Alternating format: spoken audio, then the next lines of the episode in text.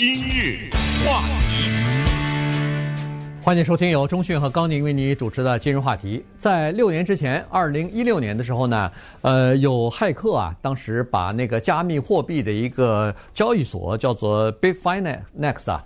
呃，给这个入侵了啊！然后呢，当时他在这个虚拟货币或在这个呃加密货币的这个领域当中呢，引起了轩然大波哈。这个呃，怎么会交易所被账户被人家骇客给入侵了，把这个钱拿走了呢？呃，这简直是不可思议哈！当时价值呢是一呃七千一百万元呃，但是现在经过这六年，这个加密货币早就不知道翻了多少倍了。现在是四十亿，哎，现在已经达到了四十亿了哈。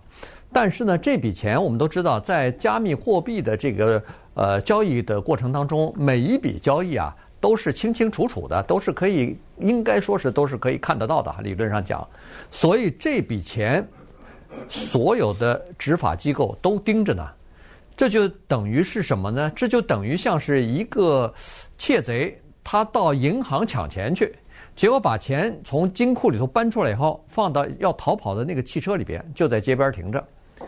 但是这辆车开不走，就停在街边，门是锁着的，钱在那个车里头。现在警方就盯着谁开这个门拿钱，那不就证明证明是你是那个呃这个抢钱的人吗？所以现在在盯着，结果没有想到这个月的时候这车开走了，所以大家慌了，说：“哎呦，这么大一笔钱谁拿走了？这是不是背后的幕后的这个骇客已经露头了？”没有。这个呢是联邦政府啊，在纽约抓住了一对夫妻。他们这个联邦政府认为说，这对夫妻就是这个当年啊入侵到这个呃交易平台里边，把这笔钱偷走的两个人。于是这笔钱政府不是没收，是拿走了。拿走以后，告诉其他的人说：“你们当时谁丢了钱，来认领吧。”嗯，对。四十亿啊，这个是一个巨额的数字。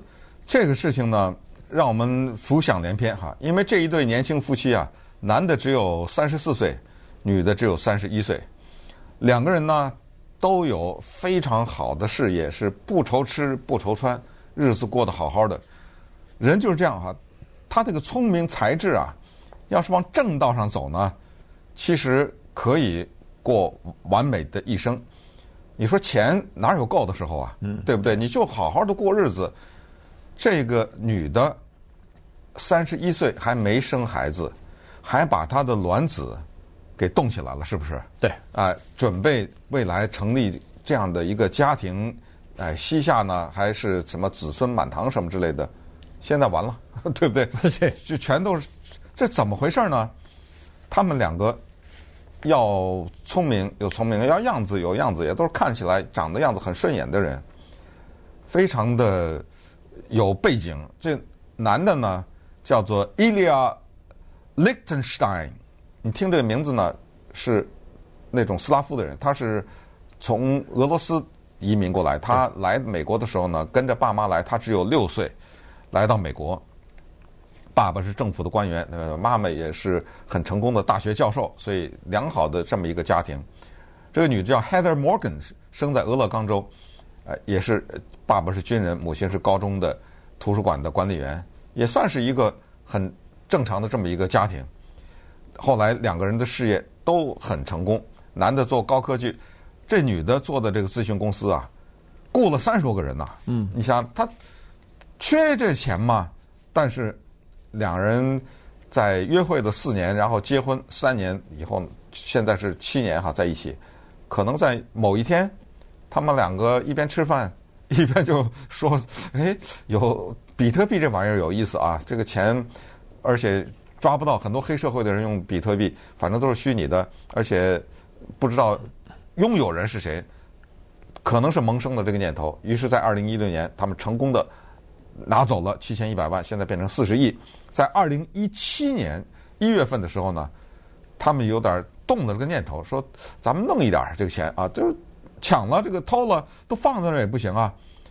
他们布局啊之复杂呀，你知道吗？嗯，因为刚才你说的是对的，就是比特币它最大的好处和最大的坏处是一个，就是透明，就你没办法藏，所以呢。他们弄了一点儿，从这个七千一百万当中啊拿了一点儿，先到那儿，再到那儿，再到那儿，再就是把七转八转吧，就想弄出来。就是二零一七年的时候，他们动了一下，后来就停了，对，没动了。直到现在二零二二年，这一对夫妻呢被抓了。如果他们的罪证坐实的话，二十五年，嗯，哇，我一算，三十四岁的男的加二十五，这不冲着这不六十了吗？对不对？对，没错。呃，这个案子之所以重要呢，是在于这样的哈，就是说，在以前呢，加密货币，咱们以前曾经讲过，它不是都是那个什么黑社会洗钱呐、犯罪团团伙什么的，对，不是都勒索的硬这个要的钱，他们都是这个加密货币嘛？呃，比特币啊什么的，原因就是说它可以藏可以藏起来啊，呃，没法追踪啊。哎，现在我们看到了联邦政府终于有一些。精通技术，而且又有工具，嗯、又可以就是拨开这种呃各种各样的线索呃和掩盖，终于找到这个事情的核心的这些技术和这些呃这个精英的人才了。就是说，他们知道这个钱在哪儿，对，只是不知道谁拥有以及怎么拿出来。对，现在现在看来有俩人都知道了，我既知道谁拥有，我也知道怎么拿出来，对，对不对？所以呢，这个加密货币的透明性啊。在这个这个节骨眼上，它显露出来了。嗯，如果要是把这个，就是说，呃，犯罪分子经常要利用，呃呃，是不管是洗钱也好，不管是作为自己的资产也好，那你看，如果现在不能让这些犯罪分子逍遥法外，如果可以追踪到这笔钱真是进入到谁的账户的话，那他们也不敢要了。原因是他们一要，这不等于是，呃，这个此地无银三百两，就就马上就知道哦，原来你是背后的那个人呐。是吧？所以呢，现在这个里程碑的意义就在这儿呢，就是说，加密货币不再是犯罪的这个这个，就是犯罪集团或者是犯罪分子的那个勒索的一个货币了。那这样一来，反而它的正面效果啊更好了。嗯，那么在这种情况之下呢，我们就稍微了解一下这对年轻人哈，真的是我觉得也是他们罪有应得吧，没办法。把那个思路用在邪道上。你看这女的啊，这女的 Heather Morgan，她在 YouTube 上是个网红哎。哎，是对。她是叫做 Russell Khan，这个是什么呢？她是用了一个就是我们叫做嘻哈或者饶舌音乐的这个形象出现的，非常受欢迎啊。她是一个那种呃特别调皮的那个样子，你知道吗？就是这个没有什么特别的规矩，那个特别的让人喜欢的这么一个形象，有很多的人追踪她。呃，他在网上甚至呢还开课，而且在 Forbes 福斯福布斯这个平台上面还教授人家怎么理财，这种虚拟货币啊什么之类的。对，他其中教的一个课，你说这个有没有讽刺？是如何防止你的虚拟货币被盗？你说这还有比这个更呃，这个叫什么呢？叫贼喊捉贼吗？或还是怎么着的哈？就是说他是这么一个形象。这男的也是。一个啊，这个男的也是在，他是在一个高科技公司，也是做这种虚拟货币的嘛，对不对？对，也是从事这方面的技术的。他是他学 IT 的，然后又是学 coding，这就学密码吧？对，这密码加密码，对对对。所以你看哈，就是学密码的人破密码，学破密码，他学到了一定程度，他产生邪念了，你知道吗？所以这东西就是这样。咱们过去说那个学武术的、武功的，对不对？你这个武功师傅教你，就是你要用在正道上，是吧？你不能随随便便就用出来。好像更极端的说，如果你用在邪道上，你这武功就没了，还是怎么？有有这说法吗？反反正 就是，是不是在教授的时候都要强调嘛，对不对？嗯、要要这个正义啊，不要把它用在邪道上面。今日话题，欢迎继续收听由钟迅和高宁为你主持的今日话题。这段时间跟大家讲的呢是一对夫妻啊，但是。大概是属于骇客吧，啊，他们呃骇入到了这个比特币，就是虚拟货币的，呃，或者说加密货币的呃这个交易所的客人的账户当中啊，结果当时呢，呃，劫走了差不多七千一百万美元的这个比特币啊，当时是二零一六年，六年前，现在这笔钱已经涨到差不多四十亿了，在其中呢，他们已经挪用了或者转移了一部分出去啊，这笔钱呢。到目前还没有完全找回来，所以在听证会的时候啊，呃，法官就给他们定了一个数额比较高的一个保释金，大概几百万。